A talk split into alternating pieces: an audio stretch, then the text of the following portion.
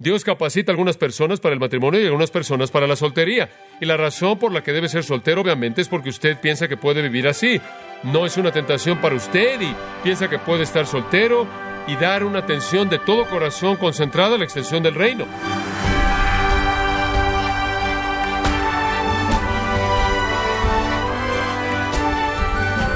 Le damos la bienvenida a su programa Gracias a vosotros con el pastor John MacArthur. La torre inclinada de Pisa, en Italia, es un testimonio vivo de que un cimiento deficiente puede arruinar toda la estructura del edificio. Pero cuando hablamos de la estructura del matrimonio, ¿qué se puede hacer cuando los cimientos están dañados? Bueno, el día de hoy el pastor John MacArthur, en la voz del pastor Luis Contreras, nos enseña cuán importantes son los fundamentos bíblicos para sostener la estructura del matrimonio. Nos encontramos en la serie titulada El dilema del divorcio, aquí en Gracia a vosotros. Abramos nuestras Biblias en Mateo capítulo 19 una vez más, conforme estudiamos la enseñanza de Jesús del tema del divorcio. Al llegar al versículo 3, encontramos un encuentro entre el Señor y los fariseos. Y el tema es el divorcio. Y es a partir de ese encuentro que la enseñanza de nuestro Señor procede. Los fariseos vinieron a él probándole y diciéndole, el dícito para un hombre que se divorcie de su mujer por toda causa. Ahora eso es lo que yo llamo el ataque. No quieren una respuesta, quieren desacreditar a Jesús. Quieren que exprese su postura fuerte Dios nunca quiso que hubiera divorcio y de esa manera perder popularidad con la gente. También sabían que él estaba en el territorio de Herodes Antipas, que ya había decapitado a Juan el Bautista por sus posturas del divorcio, y creen que quizás puedan eliminar también a Jesús. Entonces lo están buscando. Entonces en el versículo 3 está el ataque, en los versículos 4 al 6 está la respuesta. Y él no da una respuesta personal de manera sabia, de tal manera que cualquier enojo tendría que ser desviada de él a Dios. Él responde con Génesis 1.27 y 2.24, que Dios creó a un hombre y una mujer sin personas adicionales en la creación original y por lo tanto obviamente estaba haciendo una afirmación de que dos personas deben estar casadas y ese es el límite. Y después él habló de unirse, que deben estar pegados el uno al otro. Dios ordenó que se volvieran una carne y ese es el número indivisible y lo que Dios ha unido no lo separa el hombre. Y entonces él coloca la carga de prueba en Dios y él dice, si van a discutir con esto, su argumento no es conmigo, es con Dios. Dios dijo, no hay divorcio. Ese no fue el ideal divino. Ahora, a partir de la respuesta viene el argumento en el versículo 7, ellos responden al decir, entonces, ¿por qué Moisés mandó que se le diera carta de divorcio, divorciarse de su esposa? ¿Cuál es entonces la carta de divorcio si esa no fue la intención de Dios? Y entonces usted tiene la afirmación en los versículos 8 y 9, en donde Jesús simplemente reafirma el estándar del Antiguo Testamento, que Moisés permitió que se le diera una carta de divorcio bajo una condición, y esa condición es adulterio, lo cual viene bajo el término fornicación en el versículo 9. Y ahí él dice que si tú te divorcias de tu esposa por cualquier otra cosa que no sea fornicación o adulterio, haces que ella se vuelva una adúltera y demás. Entonces el único permiso del Antiguo Testamento fue en casos de adulterio. Oseas nos da el ejemplo de restauración en una unión de una adúltera, en donde hay una disposición por parte de la adúltera. Pero cuando hay un cónyuge malo, el divorcio es una concesión o permiso de gracia para que la parte inocente pueda divorciarse quien no puede llegar a una reconciliación. Entonces, lo que el Señor afirma en respuesta a su pregunta, su pregunta de nuevo, ¿es lícito que un hombre se divorcie de su mujer por toda causa? La respuesta de Jesús es que no, es no. Ahora observe la apropiación en los versículos 10 al 12. La respuesta de los discípulos, conforme se apropiaron de la enseñanza para ellos, es mejor estar soltero si no se puede salir de eso. Y la respuesta de Jesús a ello en el versículo 11 es sí, pero no todos pueden aceptar el ser solteros. No todos pueden recibir esta afirmación. ¿Qué afirmación? Si ese es el caso del hombre con su esposa, no es bueno que se case. No todos pueden recibir el estar solteros. En el versículo 12 él dice, ¿quiénes? Aquellos que nacen de manera congénita con una incapacidad de tener una relación con el sexo opuesto.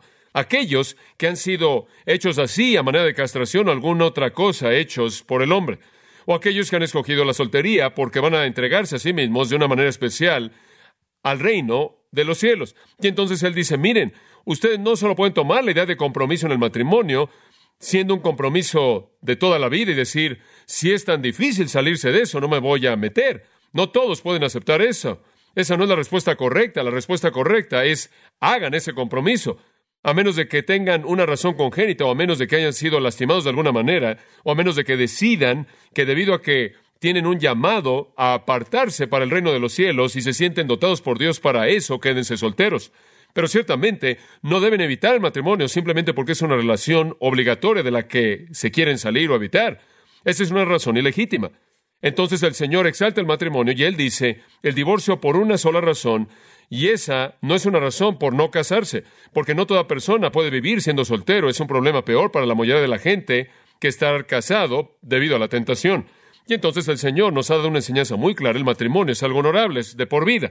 Quédese casado, el divorcio, únicamente en una situación, Él dice, y cuando los discípulos dicen, entonces nos quedaremos solteros, Él dice, no, no se queden fuera del matrimonio porque demanda un compromiso de por vida. Métanse por esa razón, a menos de que tengan una razón muy clara por no casarse, a menos de que sea una deformidad física, debe ser porque se quedan solteros para la gloria y la extensión del reino. Una enseñanza muy clara. Ahora mantengan esto en mente. Dice usted, bueno, eso no enfrenta con muchos problemas. Eso no enfrenta con lo que pasa cuando usted viene al Señor y su trasfondo está destrozado. ¿Y qué pasa cuando está viviendo con alguien? ¿Y qué pasa cuando ha estado casado cinco veces? Y ahora, ¿quién es su esposa y todo eso? Eso no toca nada de eso. Y tiene razón. Tiene razón, no lo toca. Pero como puede ver, Jesús simplemente está estableciendo el ideal divino y eso no necesita tratar con todas las excepciones. ¿Lo entiende? Eso no tiene que tratar con otros asuntos. Jesús está afirmando su identidad como Mesías y él afirma su identidad como Mesías al alinearse con la palabra clara del Dios vivo, lo cual le dice al pueblo, a la gente, yo hablo por Dios y entonces él no trata con muchas otras cosas. Él permanece fiel a la revelación de Dios. Él dice en Mateo 5, he venido a cumplir la ley, no alterarla, no eliminar la ley, no a destruir la ley, sino a cumplirla. Y entonces él afirma el ideal divino. Y entonces él no toca todo tipo de excepciones. Ahora, también mantenga en mente que él está hablando a un grupo judío de personas que han estado viviendo su vida entera bajo la economía de Moisés. Esto es, han sido circunscritos a un grado u otro a su interpretación de la ley mosaica. Y entonces, en un ambiente mosaico, y él simplemente les está afirmando, el ideal que Dios estableció de darle a su pueblo especial de Israel. Dice usted, bueno, entonces, ¿qué hace con todas las excepciones? Y eso es lo que yo sé que ha estado en su mente en las últimas cuatro o cinco semanas. Usted está diciendo, pero, pero, pero, pero no puedes estar diciendo esa cosa ideal de nuevo, no estoy ahí. Ya he pasado de eso, ya he tenido varios divorcios en mi trasfondo, o he estado viviendo con alguien y cuando me volví cristiano he tenido varias esposas y varios maridos y de quién soy ahora y qué puedo hacer y con quién me caso y con quién no me caso y qué está pasando aquí. Jesús no se mete en eso, pero afortunadamente Pablo sí.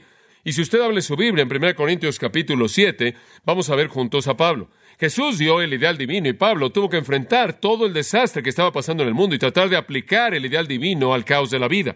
Ahora mantenga eso en mente. Pablo ministró a una comunidad gentil que no había sido circunscrita a la ley de Moisés, no habían sido creados para guardar la ley de Moisés y entonces su vida literalmente era un desastre de principio a fin.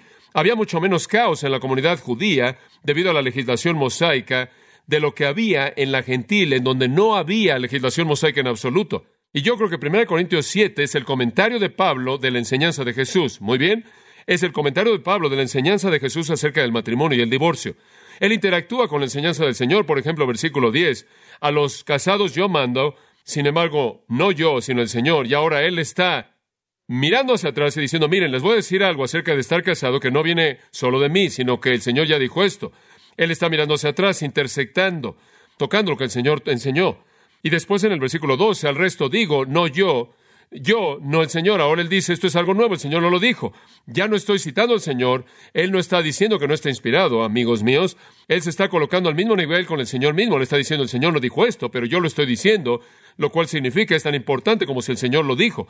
Y usted podrá decir, ¿quieres decir que lo que Pablo dijo es igual de importante que lo que el Señor dijo? Es correcto, porque lo que el Señor dijo vino de Dios y lo que Pablo dijo vino de Dios, el Espíritu Santo, ¿verdad? Y no hay grados. Esa es la razón por la que tengo problemas con Biblias de letra roja. Las letras rojas no son más importantes que otras letras. Si usted quiere tener una Biblia de letra roja, está bien, simplemente sepa esto. Simplemente sepa que no es más importante, porque cuando Pablo lo dice, el Señor dice esto, y ahora yo digo esto, como el Señor lo dijo, o cuando él dice el Señor no dijo esto, pero estoy diciendo que él se está colocando a un nivel igual con el Señor, y al final del capítulo, en el versículo 40, él dice, Yo sé que tengo el Espíritu de Dios. No solo les estoy dando mis opiniones, yo sé que tengo el Espíritu de Dios, aunque el versículo 25 dice no tengo mandato directo del Señor. Les estoy dando mi juicio y sé que es del Espíritu de Dios. Ahora permítame darle una idea del trasfondo para que entienda qué tuvo que enfrentar y es muy parecido a nuestra sociedad. Muy bien, Pablo entró en una situación corintia. El verbo corintianizar en el idioma griego significaba cometer pecado sexual. Entonces usted tiene una pequeña idea de cómo era Corinto, ¿verdad? Era un lugar vil, pecaminoso, miserable, putrefacto. Y cuando usted quería hablar acerca de ser una persona adúltera, vil, llena de lujuria, mala, usted lo llamaba una corintia. Entonces ese era el tipo de sociedad en la que esa pequeña iglesia nació. Un tipo de vida inmoral, vil, impío. Estaban involucrados en adorar todo tipo de deidades. He estado en las ruinas de Corinto. He visto literalmente réplicas terribles de órganos humanos que están colgando por todos lados. Definitivamente fue un lugar en donde un tipo de adoración desviada ocurría, lo cual no era raro en sistemas paganos de adoración. Entonces, una iglesia nació en ese lugar por el ministerio maravilloso del Espíritu de Dios a través del apóstol Pablo, como usted sabe. Y ahora estas personas están viniendo a Cristo. Pero cuando vienen a Cristo, no están saliendo de un trasfondo conformado, circunscrito, de entender lo que es moral y lo que es ético. Vienen a Cristo en un estatus matrimonial absolutamente caótico. Le voy a ayudar a entender algo de lo que pasaba. Gran parte de la población en esa parte del mundo romano eran esclavos, ¿verdad? Esclavos. Ahora, el imperio contenía muchos, muchos esclavos, y es muy claro que muchos, muchos de ellos se volvieron cristianos. Algunas personas creen que la mayoría de la iglesia eran esclavos. El matrimonio en el sentido estricto ni siquiera existía para los esclavos. Los esclavos eran como los animales. Un granjero no se casa con sus vacas, los aparea. No se casa con sus caballos, los aparea. Y no se casaban con los esclavos, los apareaban. Y tenían esto que se llamaba contiburnium, y el contiburnium básicamente tiene que ver con compañerismo en la tienda. El dueño del esclavo veía a los esclavos y los apareaba para producir el tipo de esclavos que él quería, evaluando sus fortalezas y demás. Nunca habían ceremonias, simplemente entraban en una relación muy parecida a nuestra sociedad contemporánea en Estados Unidos. Vivían en ese tipo de relaciones. Encontré un certificado constituido de un asunto legal o cuasi legal, en donde dos personas puede consentir el uno con el otro en tener relaciones sexuales bajo la provisión que ninguno de ellos está obligado con el otro de ninguna manera y está sellado y hay lugares en los que puede firmarlos, fecharlo y notariarlo constituirlo ante notario. Pero este es el tipo de situación. Ellos ni siquiera tenían eso, no había nada. Simplemente se mudaban en las tiendas y vivían juntos. Ahora, supongamos que este esclavo tiene diferentes amos y él tiene diferentes relaciones de contriburnio. Y de pronto viene a Cristo y ahora él es cristiano y alguien se pone de pie y le enseña lo que el Señor dice acerca de un hombre para una mujer de por vida. No hay divorcio, no hay fornicación, todas estas cosas, y él se ve a sí mismo y mira hacia atrás y piensa en todas estas diferentes mujeres con las que pudo haber tenido hijos, y ahora con la que está viviendo y su pregunta es, ¿qué hago ahora? ¿Quién es mi esposa? ¿En dónde estoy? Y esta es una realidad. Ahora, cuando usted da un paso más allá del esclavo, usted llega al tipo de personas comunes en la cultura romana y estaban casados bajo un término llamado usus, USUS, y tenía que ver con el concepto básico de ley común. Si usted vive con una mujer por un año, usted era considerado legalmente casado por ley común, entonces la gente tendía a no casarse en absoluto simplemente tendían a experimentar y después de un año se volvía legal. Pienso en Estados Unidos, suele ser siete, y creo que allá a nadie le importa. Entonces el matrimonio de ley común era otra manera. Entonces, ¿qué pasa si usted se vuelve un cristiano, tiene una mujer, ha estado viviendo con ella por tres años, nunca se ha casado con ella? ¿Qué va a hacer? ¿Es su esposo o no lo es? ¿Qué pasa si tuvo otras tres mujeres de ley común antes de esa, o esta en esta ciudad y tres en otra ciudad? Es muy parecido a un misionero que llega a un país extranjero, traduce la Biblia, gana a la tribu a Cristo simplemente para descubrir, claro que en el proceso todos tienen ocho o diez esposas. Ahora ese es el tipo de situación que Pablo estaba enfrentando en Corinto. Ahora, hay un tercer tipo de matrimonio en los enfoques matrimoniales incoherentes de los romanos, que era llamado coemptio in mano. Y este era el tipo de situación en la que usted compraba la mujer del padre, la tradición antigua del matrimonio por venta. En otras palabras, si usted es un padre y tiene una hija hermosa, pero un negocio malo, ¿entiende usted? Usted vende a su hija y saca su negocio adelante. Y había mucho de eso. Venían a las hijas para que se casaran. Y entonces ahí estaban para las familias nobles, lo que se llamaba el confarreatio. Y el confarreatio era el término para el tipo de ceremonia matrimonial noble sofisticada. Se involucraba el intercambiar anillos y, por cierto, de ahí obtenemos nuestra costumbre, una adaptación del sistema romano confarreatio, y el anillo está en el tercer dedo de la mano izquierda, porque uno de los romanos, supuestamente hombres sabios, enseñaban que hay un nervio que corría de ese dedo al corazón, y esa es la razón por la que usted usa su anillo ahí. Se unían y adoraban y oraban a Júpiter y a Juno, intercambiaban anillos, tenían pastel, aunque no lo crea, usaban velos, tenían música, se agarraban de las manos derechas, tenían coronas, todo esto y se filtró al sistema matrimonial católico, lo cual eventualmente salió del catolicismo romano a través de la reforma y llegó al protestantismo y todavía tenemos remanentes de ello en la actualidad. Entonces usted tenía todo este tipo de situaciones matrimoniales extrañas, nada más que la cuarta constituyó un matrimonio como lo entendemos, con un pacto verbal y escrito ante la gente y demás. Y entonces la pregunta que viene a Pablo o los Corintios es, ¿qué hacemos con toda esta situación, esta cantidad de personas que vienen a Cristo, ¿a quién le pertenecen? ¿Tienen el derecho de volverse a casar si son solteros? ¿Deben quedarse casando con el que están viviendo en una relación de contubernio? ¿Qué hacemos con este asunto del matrimonio y demás? Ahora, si usted añade a esto el hecho de que el divorcio se llevaba a cabo de manera desenfrenada, leí creo que William Barclay señala en uno de los documentos históricos que había una mujer que era su matrimonio número 27 y era la esposa número 26 del marido, eso le da una idea de cómo la tasa de divorcio era en esos tiempos. La gente se involucraba en la homosexualidad, se involucraba en la poligamia, se involucraba en concubinato. Uno de los escritores romanos, Séneca, dice, los hombres tienen mujeres, tienen esposas para guardar la casa, cuidar de la casa y crear hijos y concubinas para el placer físico. Y usted tiene todo este caos y para añadir a esto había un movimiento de liberación de mujeres. Jerónimo Carcopino escribe de esto, él dice, y cito, algunas no estaban contentas con vivir sus vidas al lado de su marido. Vivían una vida totalmente separada para sí misma. Fin de la cita. Y Juvenal dice, y cito, ¿qué modesta puede esperar en una mujer que usa un casco? Odia su propio sexo y se deleite en certámenes de fortaleza. Fin de la cita. Y Juvenal dice que las mujeres iban por todos lados, sin cubrirse el pecho, por todas las calles, con lanzas cazando cerdos y subiéndose a postes. No es mi tipo de mujer. Pero usted tiene todo ese tipo de cosas. Y Juvenal también dice, ella se enseñará de su marido mucho antes de que ella se salga de su hogar y vuela de casa a casa desgastando su velo de novia. Entonces, realmente aquí vienen estas personas a Cristo y ¿qué hace con ellas? Digo, hablamos de tratar de desenredar la situación. Aquí está. Bueno, los corintios no saben qué hacer tampoco. Entonces, le escribieron a Pablo una carta Pablo hace referencia a ella en el versículo 1 del capítulo 7. Dice ahora acerca de las cosas que me escribisteis. Ahora eso nos da el contexto para el capítulo. Él va a responder sus preguntas, ¿verdad? Pero lo que él hace es que no nos dice las preguntas, él solo nos da las respuestas. Y si usted va a entender 1 Corintios 7, tiene que tratar de entender las preguntas, y eso es lo que es divertido en esto. Tenemos las respuestas, lo que tenemos que hacer es inventar las preguntas. Ellos hacen las preguntas y él les da respuestas, y si tomamos las respuestas y vamos hacia atrás, creo que podemos entender las preguntas.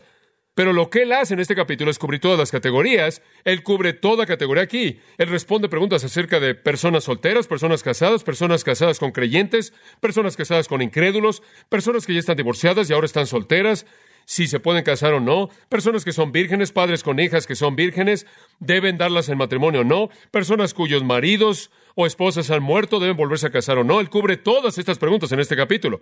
Ahora veamos la primera pregunta que aparece realmente en los primeros siete versículos. Y vamos inclusive a ver el versículo 8. Esta es la pregunta que yo creo que hicieron. ¿Es el sexo físico no espiritual? Esa es la pregunta. Ahora, usted no va a ver esa pregunta aquí, pero usted claro que va a oír esa pregunta detrás de las escenas conforme escucha la respuesta. Como puede ver lo que pasaba es esto, y puede imaginar esto. Usted sale de este trasfondo terrible de caos sexual. Digo, usted está adorando a un dios pagano, ¿verdad? ¿Y cómo adora usted a un dios pagano cuando entra a un templo pagano? Bueno, pudo haber estado involucrado usted con una prostituta pagana, pudo haber estado involucrado con una sacerdotisa del templo, digo, tiene un estilo de vida terrible, matrimonios múltiples, divorcios múltiples, no hay matrimonio absoluto, todo tipo de cosas que están pasando aquí. No hay restricciones en una sociedad que permitía todo, una sociedad que promovía a los homosexuales, una sociedad que promovía el adulterio la fornicación, lo que usted diga, y lo estaban promoviendo. Entonces usted está saliendo de ese tipo de trasfondo y de pronto llega Jesucristo, su mente está llena de esta basura y aparentemente alguien se había levantado en la iglesia corintia Esa sería mi suposición. Y les di una lección acerca del hecho de que todo el sexo no es espiritual. Y usted puede entender por qué alguien pudo haber tenido un problema con eso. Inclusive las personas casadas que se casaban, quizás se casaban y son cristianas y se ven el uno al otro, y lo único en lo que pueden pensar es el tipo de relaciones de basura que tuvieron en el pasado, y ni siquiera pueden disfrutar la relación que pudieron haber tenido juntos, que honraba a Dios, porque están tan saturados con la suciedad del pasado, y algunas de ustedes personas que me están oyendo, pueden estar experimentando lo mismo y entonces alguien viene y dice todo el sexo es malo, todo es malo, no es espiritual. Si quiere ser espiritual, absténgase. Y parece como si hicieron la pregunta, ¿es realmente el sexo físico no espiritual? Y la respuesta de Pablo viene comenzando en el versículo 1. No es bueno que el hombre toque mujer. Ahora, la frase toque mujer es la clave, es un eufemismo y significa tener relaciones sexuales. Eso es lo que significa. Es usada así en Génesis 20, versículo 6, Proverbios capítulo 6, versículo 29. Él dice, está bien el no tener una relación sexual, está bien, está bien. Está bien, Carlos, es benéfico, es honorable, está bien. Está bien ser célibe, lo que está diciendo, está bien. No está mal el no casarse, está bien ser soltero, está bien ser célibe. Él necesita decir eso. El celibato es algo bueno, es algo honorable, es algo excelente. Pero le voy a decir algo acerca de esto. Para la mayoría de la gente es muy difícil, es bastante difícil, bastante tentador. Versículo 2. No obstante, para evitar la porné y el pecado sexual, para evitar el pecado sexual, que cada hombre tenga su propia mujer y cada mujer tenga su propio marido. En otras palabras, si su celibato va a causar que usted peque sexualmente, si su celibato va a causar que usted cometa pecados sexuales, sea física o mentalmente o lo que sea, si su soltería va a ser eso, entonces usted debe tener a su propio cónyuge, ese es el punto. Está bien ser célibe, pero no está bien ser célibe si causa que usted peque. Entonces la idea de la vida soltera que anda con múltiples parejas no está bien.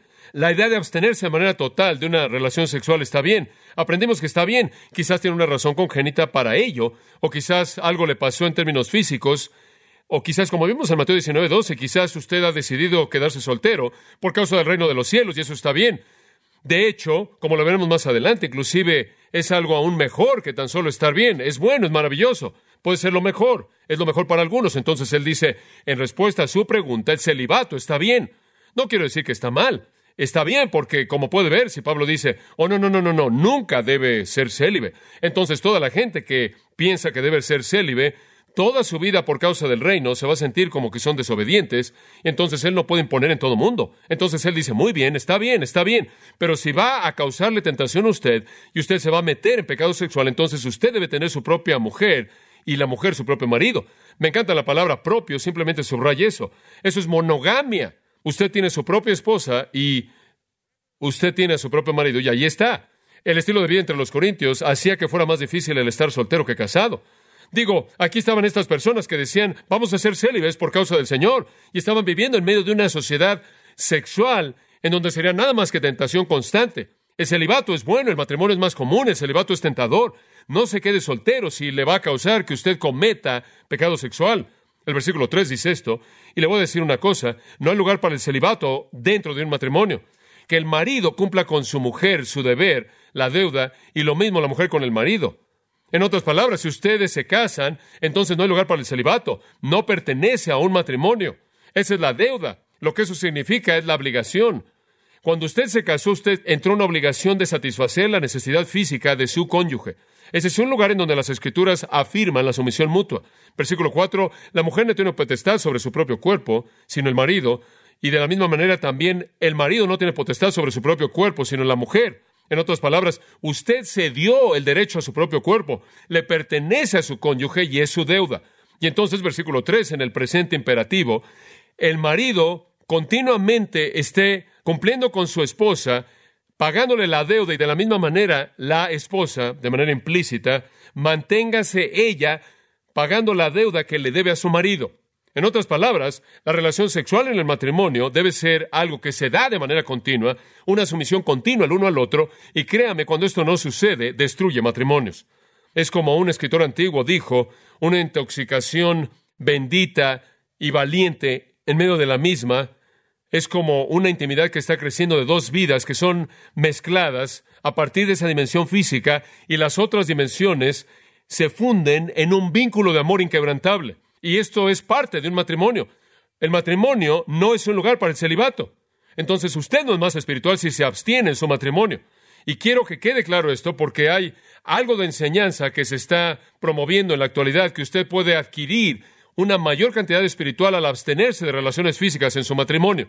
No crea eso, porque lo que sucede en el versículo 5 debe ser mencionado a la luz de esa enseñanza. Dejen de privarse el uno al otro, dejen de negarse el uno al otro, a menos de que sea por consentimiento, esto es por consentimiento mutuo, durante un periodo breve de tiempo para entregarse a la oración y vuélvanse a juntarse, no sea que Satanás sostiente por su falta de dominio propio.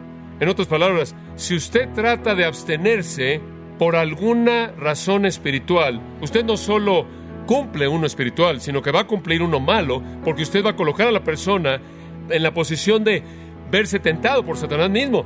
Usted no debe ser eso. Entonces, bajo el disfraz de espiritualidad supuesta, usted va a crear tentación. Y la gente dice, bueno, ¿por cuánto tiempo debemos abstenernos? ¿O cuánto tiempo es recientemente esta enseñanza que se está promoviendo?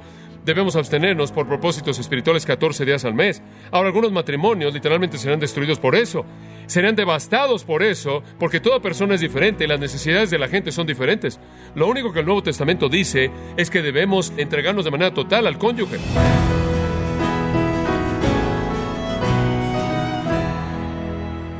Usted ha escuchado al pastor John MacArthur mostrándonos los fundamentos bíblicos para construir un matrimonio duradero para la gloria de Dios en la serie titulada El dilema del divorcio, en gracia a vosotros.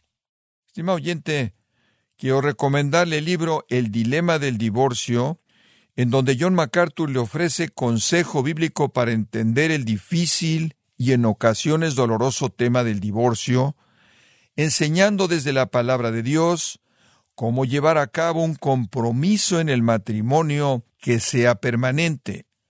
Adquiéralo en la página de gracia.org o en su librería cristiana más cercana, recordándole que puede descargar todos los sermones de esta serie El Dilema del Divorcio así como todos aquellos que he escuchado en días, semanas o meses anteriores, animándole a leer artículos relevantes en nuestra sección de blogs, ambos en gracia.org. Si tiene alguna pregunta o desea conocer más de nuestro ministerio, como son todos los libros del pastor John MacArthur en español o los sermones en CD que también usted puede adquirir, Escríbanos y por favor mencione la estación de radio por medio de la cual usted nos escucha en gracia a vosotros. Es importante conocer no solo el país y ciudad de donde usted nos escucha, sino también la radio. Para quienes contactan nuestro ministerio por primera vez, pueden solicitar una copia del mensaje de promoción sin costo alguno, un mensaje por oyente únicamente. Si usted vive en los Estados Unidos o Puerto Rico, escríbanos a Gracia Vosotros, P.O. Box 4000, Panorama City, California 91412. O puede escribirnos a través del siguiente correo electrónico radio arroba Le damos las gracias por su tiempo y sintonía en nombre del pastor John MacArthur y del personal, y le comento que estamos orando para que Dios continúe extendiendo su gracia en usted mientras nos acompañe en la próxima edición para continuar desatando la verdad de Dios un versículo a la vez aquí en Gracia a vosotros.